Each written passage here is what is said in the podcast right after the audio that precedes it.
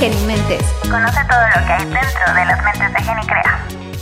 Hola Genimentes, vamos a ver cómo manipular al prójimo en este episodio. Vamos a ver cómo la publicidad y el marketing van de la mano con la propaganda, un juicio para que marqueteros por favor defiendan de por qué la publicidad, el marketing no es mera propaganda y manipulación. Vamos a tocar buenos temas de, de Chomsky, las 10 estrategias de la manipulación mediática, la manipulación masiva.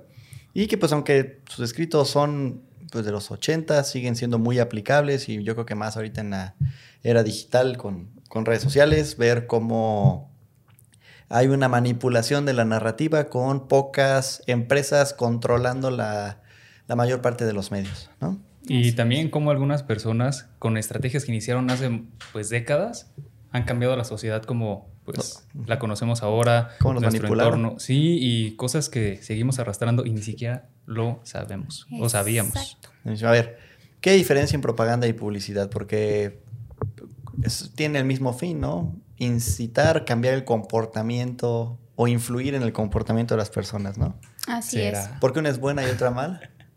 Sí, eh, ambas herramientas que forman parte del marketing como otras que tenemos, por ejemplo, la fuerza de ventas, que se ocupan prácticamente de vender, y eh, las relaciones públicas, que es un poco incentivar justamente eh, relaciones dentro de empresas o incluso grupos políticos y demás, este, forman parte de, de herramientas ¿no? de- del marketing. Ahora, si bien tienen esta similitud de querer cambiar un poco el comportamiento de las personas, las diferencias son el, el objetivo, el enfoque, el contexto, la transparencia y también un poco del impacto emocional que tienen eh, en cada una de en cada uno de nosotros, ¿no? Sí, trabajan con cosas un poquito diferentes, si bien son similares a algunos puntos o convergen también, que una toma de la otra, especialmente la publicidad de la propaganda, sí es importante diferenciarlo, porque muchas veces hemos escuchado a alguien decir, ah, es que la propaganda de tal empresa, en realidad no es propaganda, es publicidad y parte justo del objetivo, que como tal la propaganda tiene más como objetivo un cambio de idea o una modificación en, en una conducta. Y la publicidad ya va más enfocada con un fin, Fin económico. comercial. Totalmente. Ahí en la cuestión económica, híjole, todavía lo, lo estoy de- en, en debate interno, porque la propaganda también, o sea, de forma directa, no es con un fin eh, comercial, sí tiene un impacto económico. Sí. pero no como tal monetario de, pues de lucro, es más a nivel economía, cuestión más de, de gobierno, eh, pues global y, y todo He esto. pensado, por ejemplo, en eh, acerca justo el debate de es buena, el- la publicidad es buena y la propaganda es mala o cuál es buena y cuál es mala. Ahorita tal vez toquemos algunos de los ejemplos, pero eh, vemos la propaganda y la manipulación como algo puramente negativo, ¿no? Tiene una, una connotación negativa, pero hay ejemplos en donde la manipulación de las masas puede ser para algo positivo, ¿no? Totalmente. O sea, entendamos que la manipulación tal cual es la facultad de expresarnos para obtener algo a cambio, ¿no? En beneficio, obviamente, pues de, de quien ejerce la manipulación. En este caso, pues entra mucho el tema de la ética de la persona que la ejerce, porque obviamente tanto puedes eh, utilizarla para algo negativo como puedes utilizarla para cambios positivos, ¿no? Dentro de la propaganda incluso muchas veces también hemos tenido esta connotación negativa, ¿no? Porque la vemos como que los, los gobiernos han utilizado la propaganda para eh, influir en nuestras ideas, comportamientos y actitudes, ¿no? Sí. Pero realmente, eh, pues en qué ideas nos, nos influyen, puede ser que, que sean negativas, ¿no? Como eh, a lo mejor impulsar eh, movimientos de guerra o puede ser que también incluso lo, lo trasladen al tema de la seguridad eh, social o, o incluso la salud pública o este tema un poquito más, más social, ¿no? Entonces, de que sea bueno o sea malo manipular, pues creo que ahí depende de, de ¿Quién cada uno de... Del, Ajá. del uso. Exacto. Y para poner también un poquito más, este, como claro la diferencia entre estas dos, que también, o sea, ahorita tocabas un punto importante, Mau. Eh, muchas veces podemos eh, tomar a la publicidad con el fin meramente económico y a la propaganda con el, el fin meramente eh, pues conductual, ¿no? O sea, como de influir en las conductas.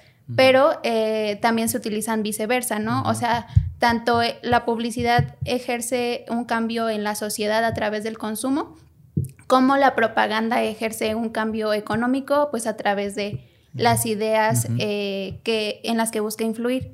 Aparte, pues quisiera preguntarles a ustedes qué les parece más transparente en temas, pues, de propaganda o publicidad, para ustedes, ¿qué sería más transparente? Pues la publicidad ya tiene un mm. fin meramente comercial, ¿no? El beneficio único de la, de la empresa, ¿no? El, prosperar, el, crecer, el expandirse, tal vez hasta la meta como monopolio, tal vez. Pero si la propaganda no sabes realmente el, fin detrás de... ¿Quién está detrás? ¿Por qué lo hace? Sí. Y aparte está muy manchado el término de propaganda por la cuestión política. Y como tal, pues no es, no es que sea mala, o sea, se puede aplicar tanto por cuestiones, sí, políticas, por ideología, en religión, em, cambio de conciencia en la sociedad. Si el movimiento es bueno, pues la propaganda no va a hacer ningún daño. De hecho, puede ayudar a corregir los estragos de propaganda de años anteriores, que generó un cambio en la sociedad que nos llevó a un problema actual y hay que corregirlo. Como por ejemplo está la cuestión del calentamiento global, eh, la industria del consumo, sí, ideología de género, bueno. Feminismo. Es que ese es un rollo muy, muy grande que, requiere su propio espacio. Sí. Pero sí. Y de hecho, no está peleada propaganda con publicidad. Eh, puede que se dé el inicio en el cambio de, conciencia, comportamiento o, de, modificación de ideas. Y ahí puede entrar la publicidad aprovechando este, este cambio.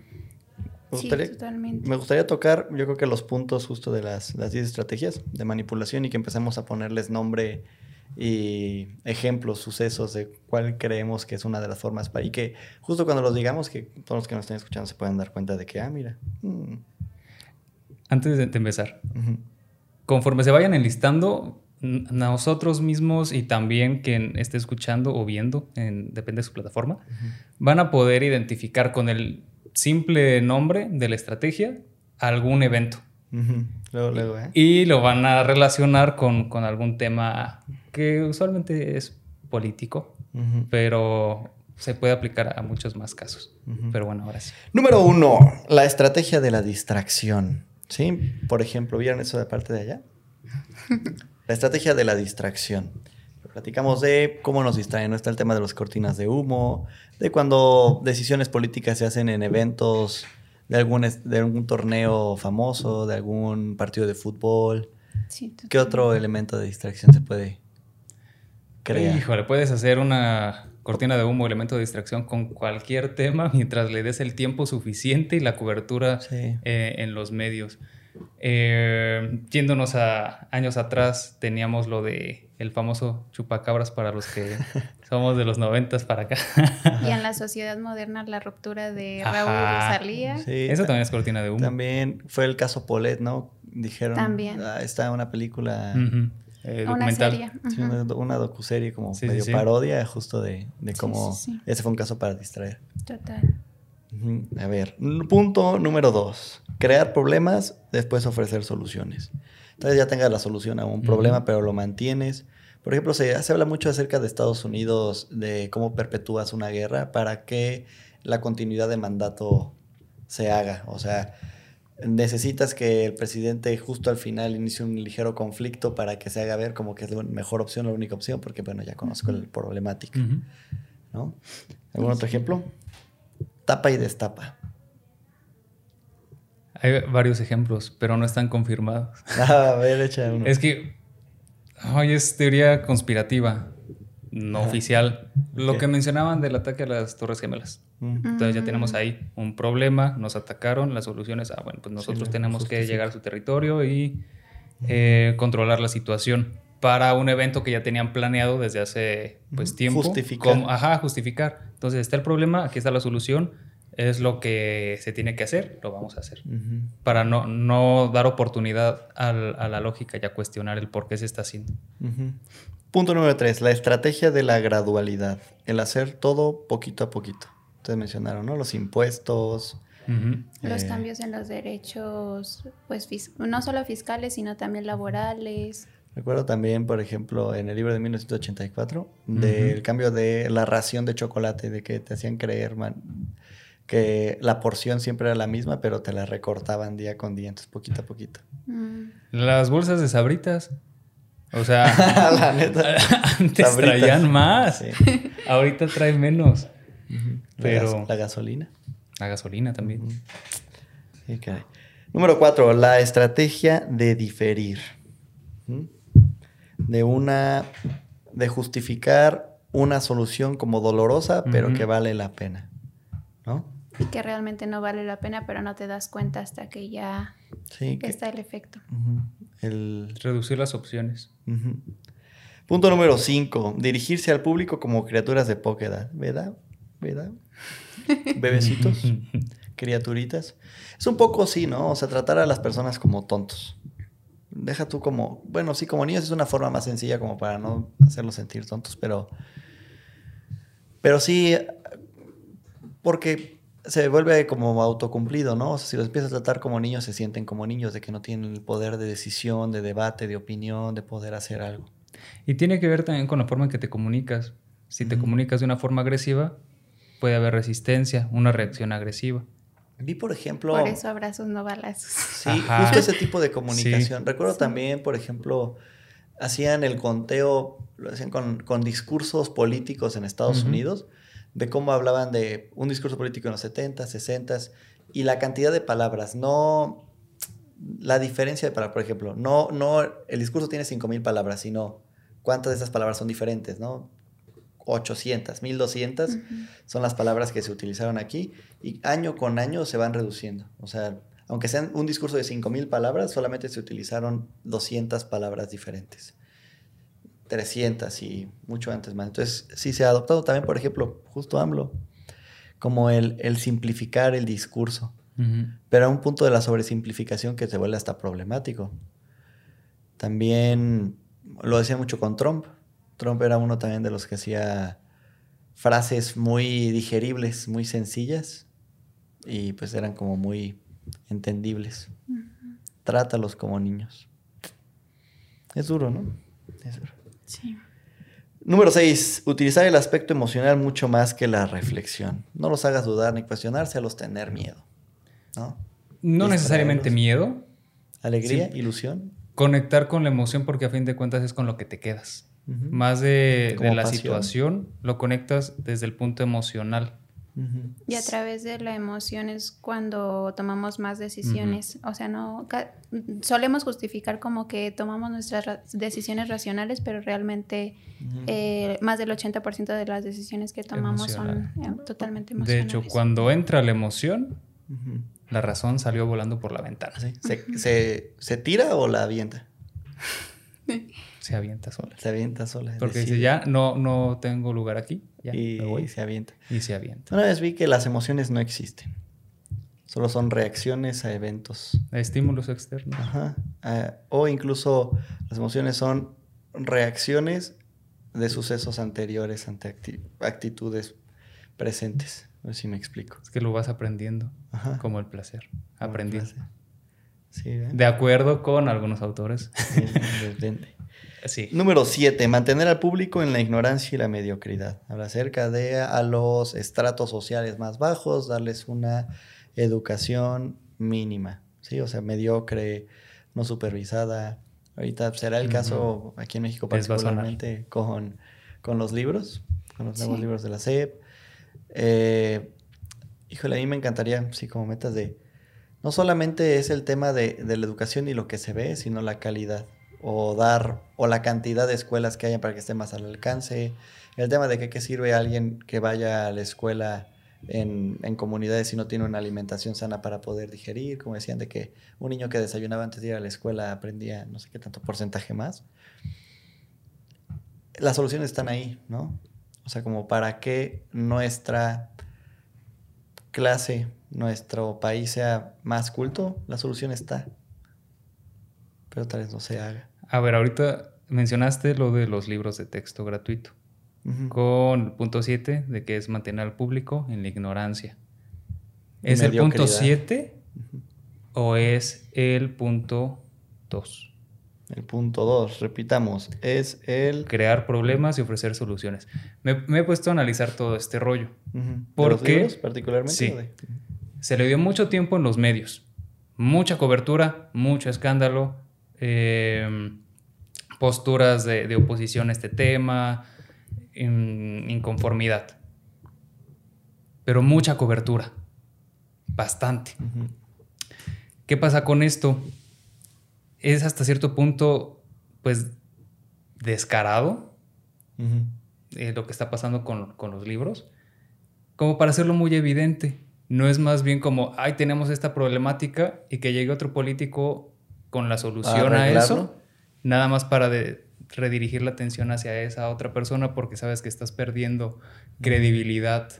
Em, y pues la, el porcentaje de simpatizantes, no lo sé. Eso me, puse a pensar. Yo creo que todas estas actividades tienen eh, pues las estrategias, varias de estas estrategias implementadas, ¿no? Porque ahorita hablaste no solamente de, del crear problemas para presentar soluciones, sino también, también, también dentro de ellas la distracción. Y incluso complementamos con lo de infantilizar un poco al, al público, ¿no? Porque, o sea, como que todo se va engranando. Todo en bona, es parte de de algo más, más grande en la manipulación, como pequeños elementos que se complementan.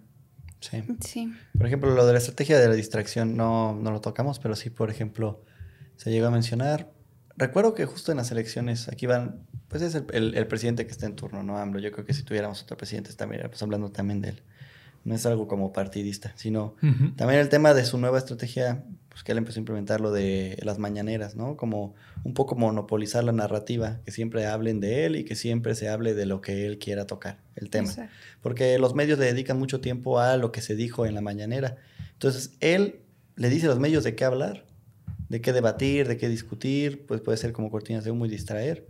Entonces, pues, muy acertada esa estrategia. A quien se le haya ocurrido, mañoso. Pero mañoso Mañoso de bueno, no mañoso, no, no sé. Ojalá para un cambio positivo. Número 7, ya dijimos, mantener ignorante y mediocre a la gente. Por el 8. Eh, y estimular al público. Número 8, estimular al público a ser complaciente con la mediocridad, como al aceptarla, a institucionalizar, dice aquí la vulgaridad, la mediocridad y la estupidez. ¿Y dónde lo vemos? En los TikTok. TikTok un poco, La Casa de los Famosos. Sí. Eh, ¿qué, otros, ¿Qué otros programas? El, deporte, darle tanta exhibición, tanto presupuesto, tanto... Es una industria que deja mucho dinero y por eso se autosustenta y por eso tiene sentido hacerlo tanto, pero el favorecerlo. Sí, la idea es como darle ese foco a cosas banales para no tomar en cuenta las cosas que realmente nos deberían de importar, ¿no? Crear más ovejitas de, del rebaño. Sí, ¿cuáles son los temas más en tendencia por lo general, no? Tonterías, separaciones, famosos. Sí, farándula, deportes. Farándula, sí. Siempre me ha molestado mucho el tema de la farándula. O sea, llega a un tema de, de molestia. Sí, qué barbaridad. Y hacerlo como algo común, como aceptarlo. Está bien. Prefiere ser mediocre, prefiere no cuestionarte y incluso promover esos estilos de vida, ¿no? O sea, como algo aspiracional de que tienes que llegar a ser el famoso de... Ajá. Pero saben que, o sea, sí está, está muy mal este rollo de, ahí digámoslo así, idiotizar. Ajá. Pero si ves que funciona, ¿por qué no lo abordas? Si sabes que por ahí le puedes llegar a la gente y que lo que está consumiendo, pues no es fructífero para la sociedad, utilizar eso para que le llegue un mensaje adecuado. ¿Qué es lo que hacen algunas personas en los medios? Como de, ok, te tengo que llegar por el punto de, no sé, chismes, farándula, etc. Si te gusta esa temática, te voy a meter información que sí te va a servir mezcladito con eso, como para que lo, lo puedas ir aceptando poco a poco y ya después generas el, el interés de la persona para buscar más de eso. Granularidad también. Poco a poquito dijiste. Pues Número 9, reforzar la autoculpabilidad. Y el máximo exponente es. A ver quién es. Yo lo, voy- lo Tú. puedo decir. A ver. Lo vipean. A no, ver. no. Aquí. La religión judeocristiana. Es el máximo exponente de la culpabilidad, ¿no? O sea, todo se basa en sentir culpa y arrepentimiento y la monopolización del perdón. Sí entra la parte religiosa y también la parte eh, social en cuanto a tu entorno actual. El qué estás haciendo para, para cambiar. Necesitas hacer un cambio, es lo que te, te muestran, ¿no? Eh, el refuerzo de la autoculpabilidad es mostrarte que podrías estar mejor si hicieras ciertas cosas y que si no estás mejor es porque no lo haces. Y entonces te empiezas a cuestionar como, ¿qué puedo hacer para estar mejor? Y ya aparte de estas estrategias de manipulación es mostrarte las opciones que tendrías para llegar a ese punto que te gustaría. Podemos, ahorita justo el, el punto meritocracia o hacerte sentir culpable porque no haces los cambios, de que échale ganas, el pobre es pobre porque quiere, porque no le estás echando muchas ganas. O sí, la culpabilidad, por ejemplo, de la individualización de tu responsabilidad del calentamiento global, ¿no? Lo dijo el buen Eric, de que es tu culpa porque te bañas en 10 minutos en lugar de 8, cuando industrias enteras contaminan al día Claro. lo de una ciudad de, de baños, ¿no? Hacerte responsable y hacerte sentir culpable. Así es. Aunque me- sí me gustaría hablar de un tema de meritocracia en un episodio completo. O sea, ¿qué es más perjudicial? El hecho de, de volver a la gente conformista y decir no es tu culpa, es, es tu entorno y que la gente se lo crea, o saturar a las personas de decir sí puedes. Es Los que extremos son malos, Exacto. pero ¿cuál es menos malo? digamos que no es volverlo mediocre, simplemente es hacerle conocedor de lo que le toca y lo que no. ¿Para qué te culpas de algo que ni siquiera puedes modificar? Porque si no lo puedes modificar, ¿tú quién lo va a modificar, no? ¿Tú? Si Tú no, puedes. si no está en tus manos modificarlo, Encuentras la forma, convences, encuentras a eso quien es sí lo meritocracia tiene. también. Encuentras a quien sí puede cambiarlo, ¿no? O sea, O sea, sí, pero ya lo veremos en en el otro siguiente episodio. Sintonízanos. 10. Conocer a los individuos mejor que ellos mismos se conocen. ¿Eso es realmente posible? Sí, sí, Sí. es posible, ya ha pasado y seguirá pasando. Sí. Especialmente ahorita que estamos expuestos en cuestión de información, Las cookies, Uh, Justo. TikTok. los algoritmos de. Meta y de otras plataformas, Que Google te- también. Que te encasille en perfiles similares a ti. ¿no? Exactamente. Y completas el, el rompecabezas por medio de otros perfiles similares. Sí. Qué bonito. Algo de lo que platican Chomsky y también Edward Bernays es conocerlo, pero no en la parte individual al 100%, sino identificar qué modelo es para poder meterlo a un grupo y conocer esos grupos, Sí. para poder hacerlo cada vez más exponencial. Y Que en esa parte les, les sirven mucho los estereotipos, ¿no? Los clichés e- incluso. e incluso moldear pues tu comportamiento para en- que entres completamente en ese, Que encaje. en ese modelo. Interesante. Sí, los tipos de personalidad, te dicen los esos de ETN, ¿cómo se llama? ETN, patrocínanos. No. ETNJ. Ah, sí, ¿cómo los se llama 12 esos? prototipos, bueno, ar- Arquetipos. arquetipos de Arquetipos. personalidades. Y luego hay otro de que eres personalidad 1 y es como un círculo, ¿no? Un diagrama. O sea, Sí, como, sí, ah, sí. sí soy. Los Los horóscopos. dos, sí. Sí. Sí, también, que se encasillen, aunque son falsos. Sí, listo. Este, solo quería decirlo. Y a ver, justo tocamos el tema acerca de quienes aplican este tema de propaganda, de manipulación con temas comerciales, pero de forma, no siempre y no necesariamente ya de tema comercial.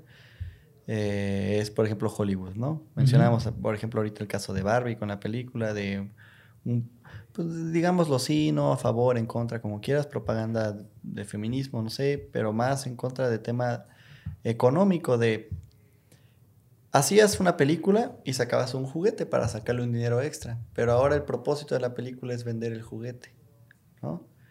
Eh, el tema de Iron Man, en donde el Iron Man 1, uno de los que financiaron, algún grupo que financió fue el mismo gobierno de Estados Unidos, en donde haces ver bien al gobierno como el ente salvador y a un enemigo público, en donde sí pones, pues vendes la idea de Iron Man de una persona que lo logra, pero idealizas y le das como atributos muy positivos a toda una industria que pues es cuestionable. ¿No? Sí, y, y, aquí vemos clarísimo en el caso de Hollywood cómo entran dos partes, la propaganda y la publicidad con lo que decías de eh, incentivar o promover el consumo de ciertos productos, en este caso juguetes. Es la publicidad. Eh, la publicidad y la parte de la propaganda con esta parte de ideología, lo que mencionabas de Iron Man. También tenemos muchas películas donde tenemos la polarización de grupos. Eh, ejemplo, en, en, años anteriores, por ahí de inicios del 2000, los 90 aproximadamente, teníamos la parte de de la guerra con, Medio Oriente, ¿no? Anteriormente lo del comunismo. Ahorita temas de, puede ser narcotráfico, eh, etcétera. va, va cambiando. Neoliberalismo también. Y es curioso cómo va cambiando también la narrativa desde la parte propagandística a través de estos hitos como históricos que hemos tenido.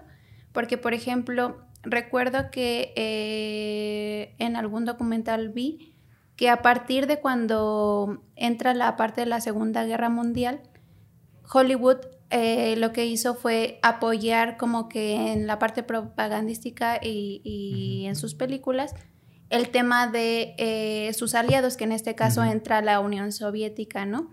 Cuando eh, termina justamente la Segunda Guerra Mundial. ¿Y Guerra Fría empieza? empieza la Guerra Fría entra también un nuevo presidente, que en este caso era Harry Truman, si no mal recuerdo. Y lo que notó es que mucha gente estaba siendo atraída por el eh, concepto comunista que se venía manejando como en la parte de aliado en las películas de Hollywood.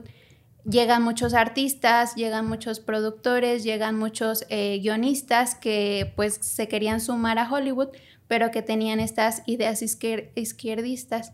¿Qué pasa? Eh, incluso el, gobierno hace una lista negra, que le llaman la lista negra de Hollywood, en donde a estos artistas los censuran eh, de manera, pues no solamente de que les quitan su trabajo, sino que incluso llegaban a meterlos a la cárcel o incluso a obligarlos al suicidio con el hecho de pues que el Hollywood no siguiera con esa ideología prácticamente que ellos eh, venían trayendo.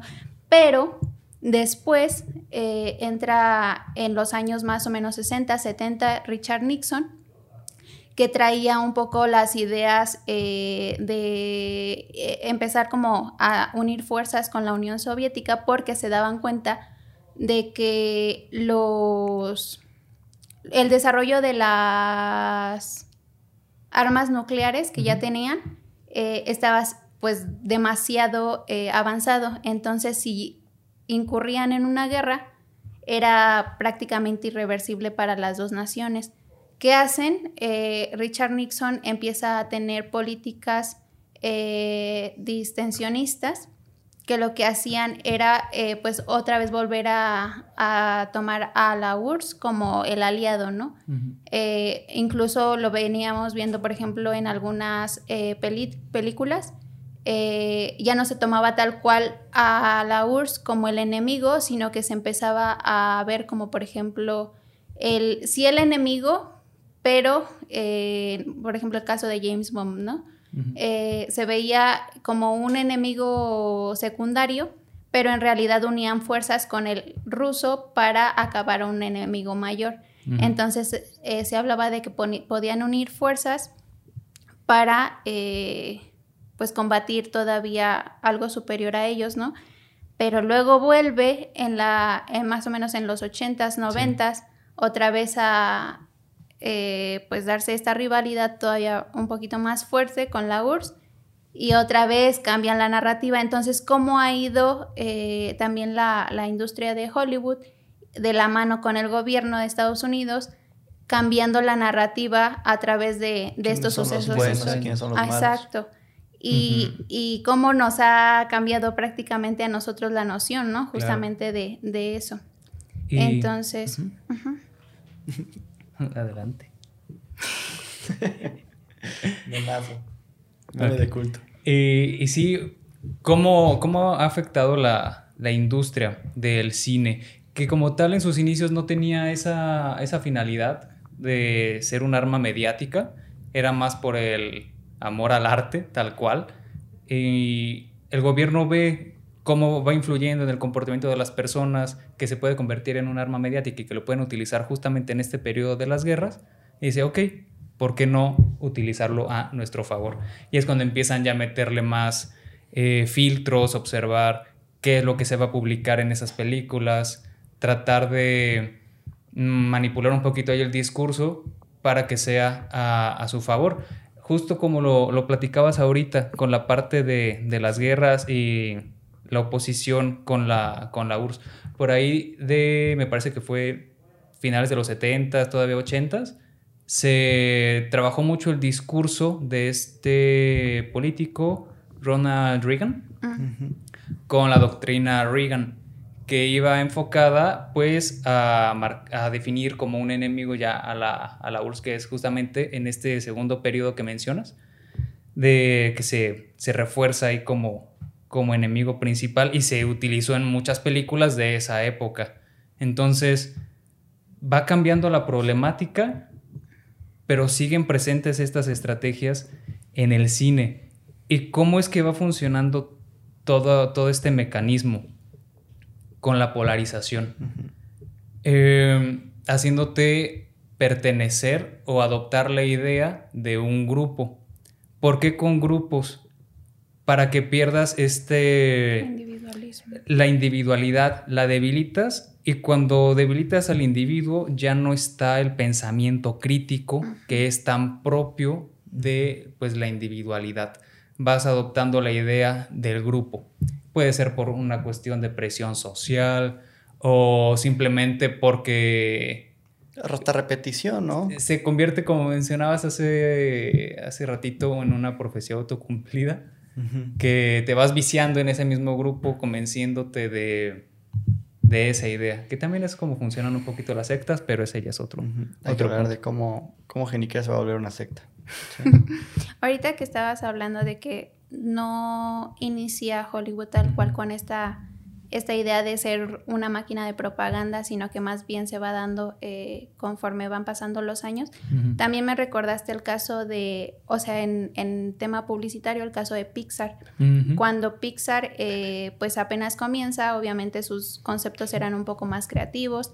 Eh, tal cual en la industria se, se alzó mucho porque sus conceptos eran muy emocionales y demás. Pero tras adquirirla este Bob Igor, que también es un, actor eh, grande en la, industria de Hollywood, que era el CEO de, Disney, eh, toma a Pixar y entonces empiezan a repetir lo que ya les funcionaba también en la industria de Hollywood las mismas fórmulas, lo comercial, el discurso era eh, ligero y no tan controversial para no irnos a la idea de que eh, si hablo de algo controversial, las masas no me van a seguir. Entonces, para tener como, pues acaparar todo, todo tipo de público, que le meto pues lo que toda gente eh, le gusta y quiere, escuchar. Ajá. Entonces empiezan a, por ejemplo, eh, sacar secuelas de eh, Toy Story eh, y ya no producir tantas... Nuevo, original. Sí, sí, totalmente. Y que se sigue repitiendo, ¿no? Porque, por ejemplo, de hecho, Bob Iger se, se, va, fue de los más CEOs más exitosos, se va a descansar, empieza en declive, lo vuelven a traer hace, no sé, seis meses, de poquito, y pues empieza también justo eso, lo de este, La Sirenita, mm, ahorita Blancanieves. Exacto. Es como esa temática de repetir, de reciclaje. Ahorita, por ejemplo, pienso, eh, a grandes rasgos, por ejemplo, con lo de Cenicienta. No, sí, lo de los enanos. ¿Cómo se llama? ¿Blancanieves? Blancanieves, ajá. Digamos de que, de que Blancanieves la cambian, de que ya no ponen enanos, de que... Más detalles. De que está bien o está mal, como sea. Pero, que, por ejemplo, que van a cambiar que Blancanieves no era que ya estaba en la realeza, sino que consigue llegar a la realeza y los enanos pues solamente son eh, personas multirraciales. Sí. ¿Por qué no simplemente crear una nueva historia? O sea, ¿por qué que- a- a- quedarte de Blancanieves? A ver, ¿por qué no crear una nueva historia basada un poco en la temática de Blancanieves? Tenía, no tienen que ser los siete enanos, ocho enanos, ¿cuántos son? Sino que simplemente es un grupo que se encuentra, bla, bla, ¿por qué no hacer la nueva? Parte de, de- de la estructura. Si haces una nueva historia, ¿para quién iría dirigido? ¿Quién sería el público? Mm, Si creas una nueva historia de Blancanieves, pues tienes que abarcar ahí dos públicos, tanto a los que ya conocían la anterior como a los nuevos, que será su primer contacto.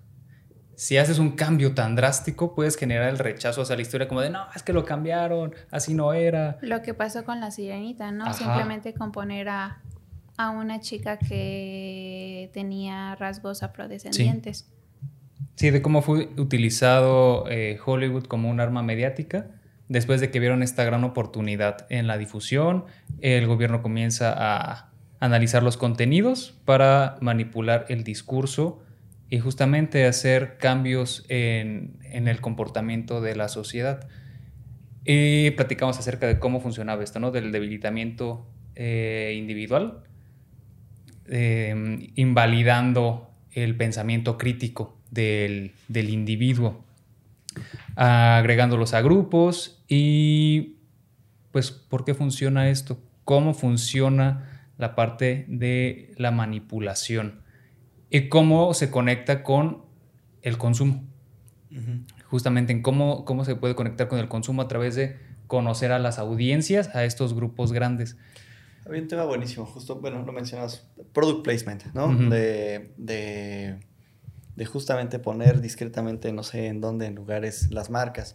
Y que lo vemos ya ahorita que son tan obvias, tan, tan poco sutiles. Me acuerdo que uno fue tan obvio en, es un episodio ahorita reciente de Black Mirror, en donde literalmente sale la toma de Ah, la, sí. de la camioneta y...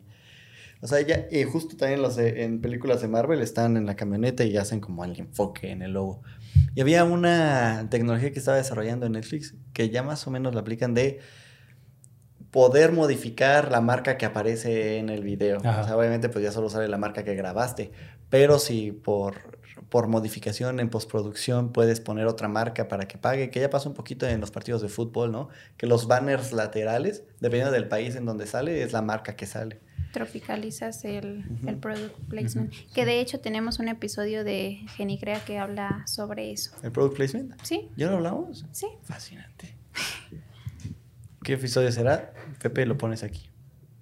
A ver todos los episodios para encontrar. Pero que ahora sí, ahora sí hay que ponerlo. Ahora sí, ahora Sí. sí. ¿Y cómo? ¿Qué? ah, perdón, ya. Y esto de emplazamiento de productos lo hemos visto justo en la industria del cine, en series. En y- Genicrea. En Genicrea también. Eh, ¿Y cómo, cómo inicia esta parte? ¿Quién tuvo un rol muy importante? Pues Edward Bernays. Tenemos varias campañas de él que a- lo mejor conocen algunas de ellas, a lo mejor no conozcan algunas otras. Que por cierto, ahí les va un dato bien interesante de Edward. Resulta que Edward era sobrino de. Sí, sobrino nieto. ¿no? ¿O Era nada más? sobrino. Sobrino de Sigmund Freud. Pero aparte de eso, también es familiar cercano de Mark Randolph, que es el cofundador de Netflix. Entonces, imagínense también el poder que tienen estas personas, ¿no? Porque. Sí. Exacto, porque Mark Randolph utilizó no solamente el conocimiento de Edward Bernays, que era el padre de las relaciones públicas y grandioso publicista, sino también eh, los conocimientos psicológicos de su tío abuelo, que Claro, era sí. Sigmund Freud. que los toma como base, a pesar de que fue muy controversial todo, todo el tema de, de Freud, que algunos eh, expertos actuales en psicología siguen debatiendo por ahí de, Sí, el psicoanálisis. de- del psicoanálisis, Exacto. pero hasta dónde ha llegado, o sea, lo tenemos en, en industrias pues Sí. actuales. Y que pues mueven muchísimo este medio, que es la, la parte de la evolución de, del cine.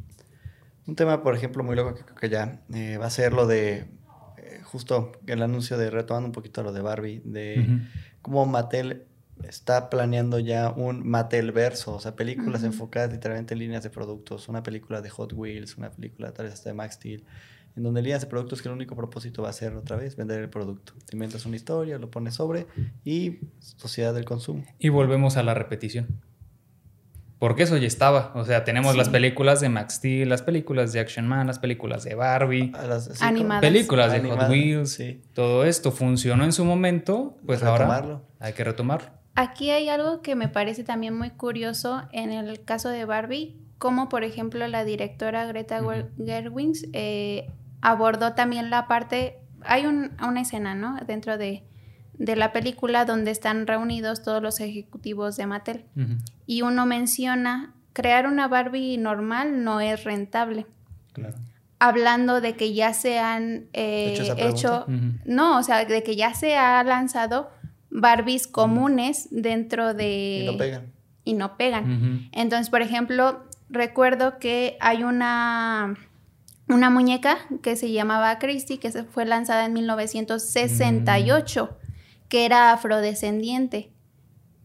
La dejaron de producir porque la gente todavía no la compraba. Entonces, realmente son las empresas, es el gobierno quien nos está manipulando o es prácticamente un círculo vicio- vicioso, porque en este caso el consumidor Toma también perpetúa. monetarias, claro. Ajá. Uy, aquí se conecta muy padre con la parte de la manipulación, de realmente te está siendo manipulado o no.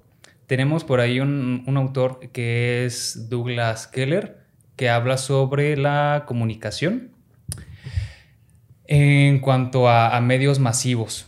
Su- sus teorías nos hablan de dos posturas. Una en donde sí el individuo pertenece también a un grupo y este grupo lo va moldeando para que no tenga un pensamiento pues individual y sea el pensamiento colectivo. Y que a pesar de que tiene sus propias ideas, poco a poco se va moldeando y se va adaptando a las ideas del grupo. Esa es una postura que entraría con lo de la manipulación y cómo eh, la, la industria nos va moldeando e indicando cómo vamos a consumir, ya sea con el emplazamiento de productos, con igual también puede ser con publicidad, ¿no? Tenemos la otra postura de otros autores que analiza este mismo, eh, me parece que es comunicólogo, eh, Douglas, el caso de Raymond Williams y también E.P. Thompson, nos hablan de que no, en realidad eh, la sociedad es más fuerte que los estímulos que, que le van presentando los medios para manipularlo y que simplemente está recibiendo la información, pero no pierde esa capacidad de decisión y solito va tomando las decisiones y lo va reforzando con el grupo, pero que no es manipulado. ¿Qué creen que esté pasando realmente? A mí me parece muy curioso justamente el caso que, que nos pasó de venida para acá. Lo venía analizando desde el hecho de que, bueno, desde la psicología de, de las masas nos hablan de que muchas veces tiene que existir el líder que cambia la conducta del grupo, ¿no? Y lo hemos platicado ya en otros episodios. Cuando veníamos para acá, estábamos en el tráfico.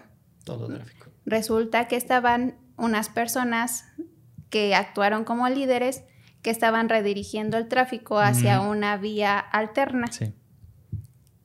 Yo me quedé como expectando nada más como la- el hecho de que qué decisión ibas a tomar tú, Juan Luis, que eras quien venías al volante, nuestro líder en cuanto al coche. Y curiosamente tú tomaste la decisión de seguir en el tráfico a pesar de que este otro, estos otros individuos eh, ya habían seguido una ruta alterna. Entonces, creo que todavía a pesar de que podemos ser manipulados, tenemos esa capacidad de decisión de la que nos hablas. Y que, eh, por ejemplo, muchas veces hablamos también de la mente colectiva y el pensamiento colectivo, pero realmente no es más que eh, pues actitudes que nosotros tomamos, estímulos que tomamos de nuestro alrededor, porque no es como que compartamos las mism- la- Claro. mismas eh, ideas o lo- los mismos pensamientos, ¿no? Entonces, creo que todavía tenemos la capacidad de decisión, pero sí tenemos que hacerlo eh, de forma consciente, como que nosotros mismos darnos cuenta de en qué momento se está aplicando nuestra, mm, para nosotros la manipulación y en qué momento nosotros estamos aplicando la manipulación para conseguir algo, que es muy difícil hacerlo consciente. O sea, muchas veces lo podemos notar en algunas actividades, pero muchas veces lo hacemos de manera totalmente inconsciente, ¿no? Entonces, creo que aquí, eh, no sé, yo siempre soy como bien arbitraria, entonces como que siempre estoy en el punto medio, ¿no?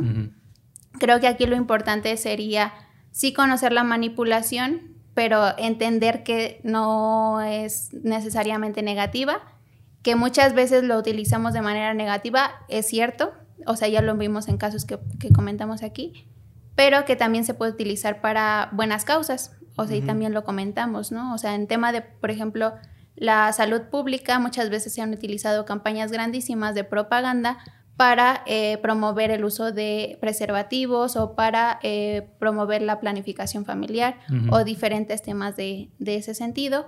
Incluso para el medio ambiente eh, lo hacen muchos, muchas organizaciones como Greenpeace o otras que, que, también lo están haciendo para el cuidado de las mascotas para que no se utilizan dentro de los laboratorios de productos cosmetológicos o como se les diga, y demás. Entonces, manipulados sí somos y también nosotros manipulamos a, las personas, ¿no?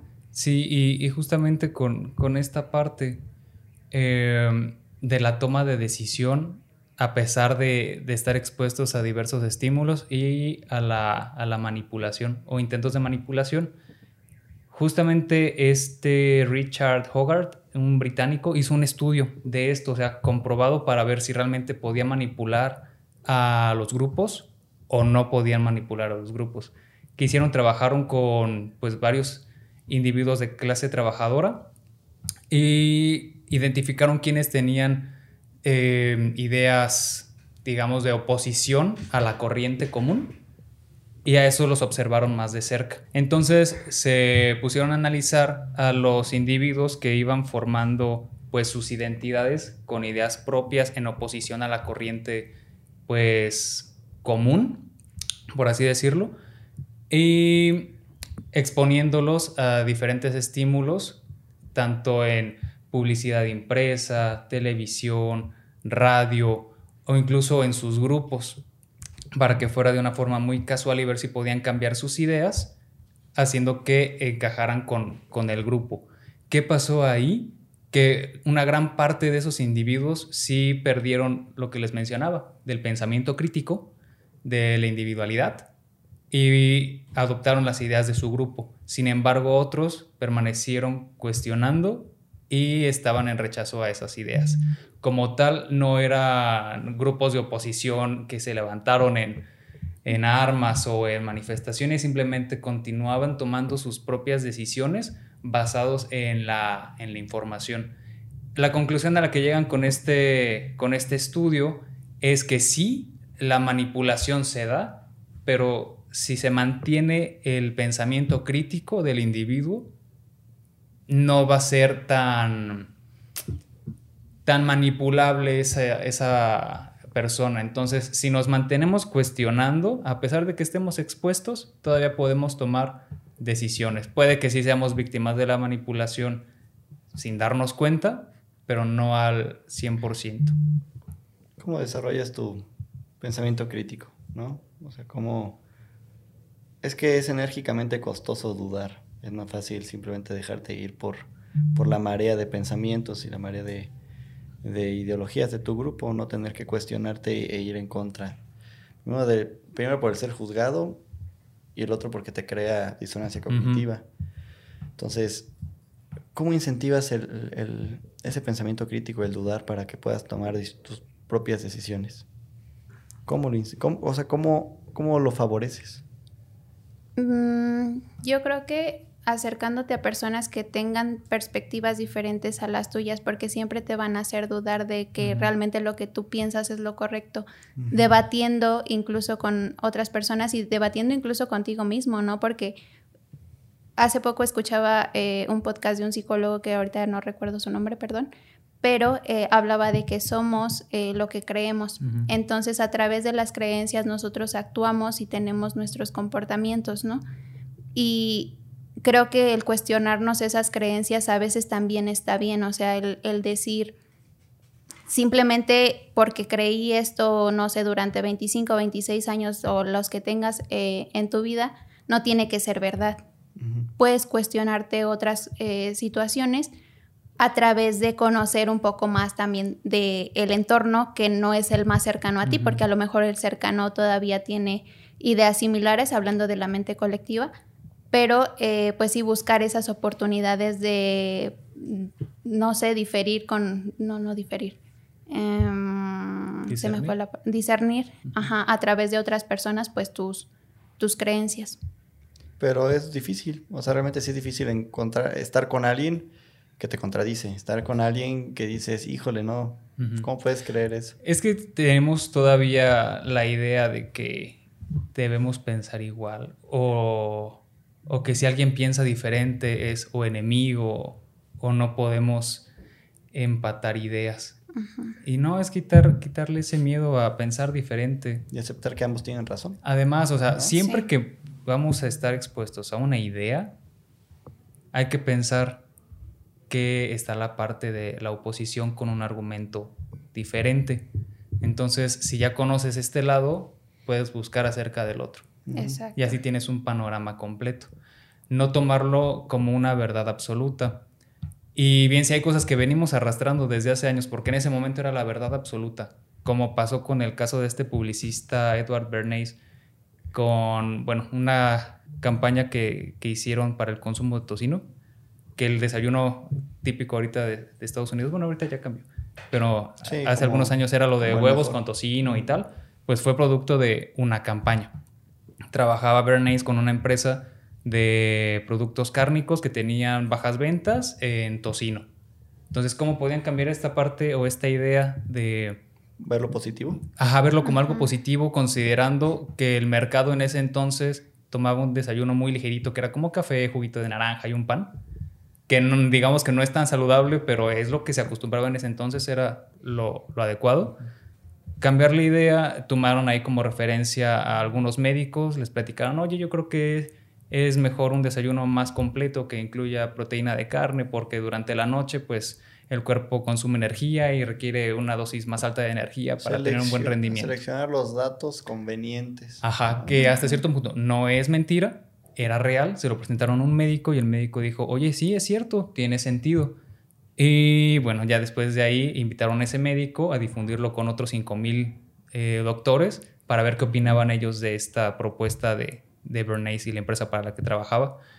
Eh, 450 médicos dijeron que, que sí, que era, era correcto este dato de que tener un desayuno con más proteína era benéfico para las personas y podías tener mejores resultados que simplemente desayunando jugo, café y un pedazo de pan, ¿no?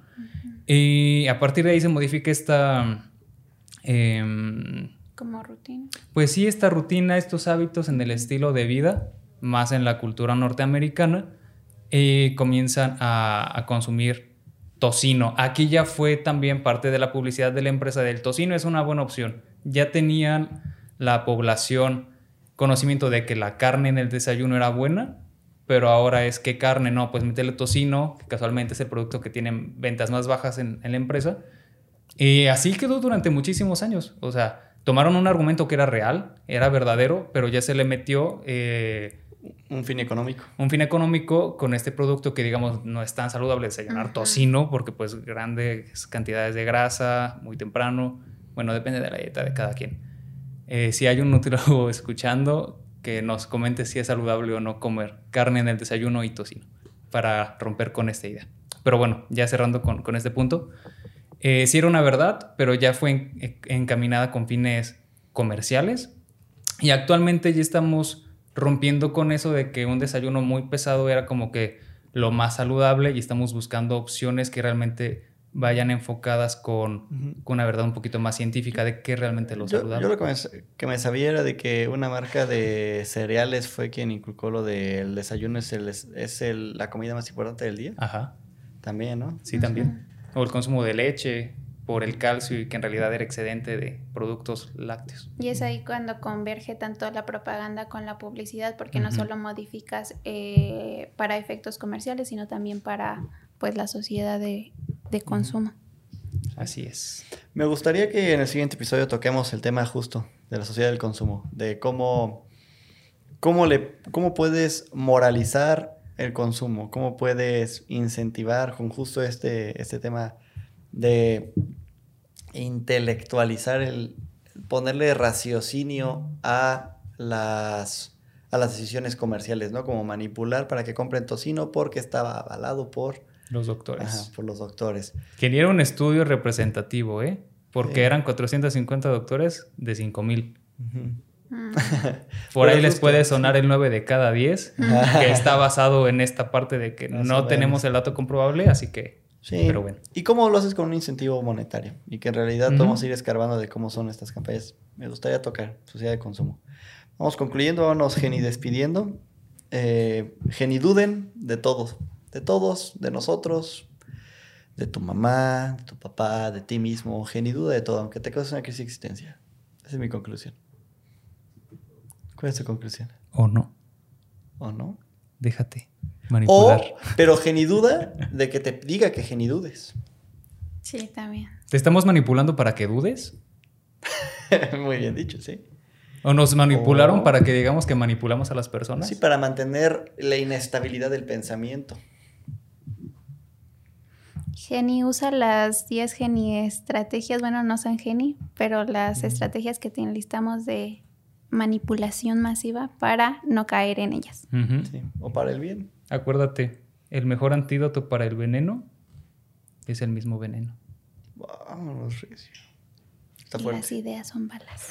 Y quiero cerrar también con, con una, una frase que, que tiene mucho que ver con esto, con la parte de la publicidad en esos tiempos adversos, que es que no hay mal puerco, sino malas batallas.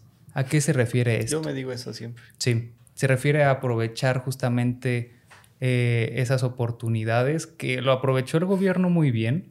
Había problemas sociales y culturales y vieron la oportunidad de, de Hollywood. Geni, gracias por llegar hasta aquí. Geni, sintonízanos. Geni, bye. Geni, Bye. duda. Geni, escúchanos. Te Geni queremos. Nos Geni vemos en el ge- Geni siguiente Geni episodio. Sí. Geni, escucha todos los demás episodios. Sí, Geni, gracias. Geni, duda. Geni, duda. Geni, cuestionate. Geni, cree. Geni, cree. Crea. Bien dicho. Ven, no me manipularon. Geni, bye. Geni Mentes. Conoce todo lo que hay dentro de las mentes de Geni Crea.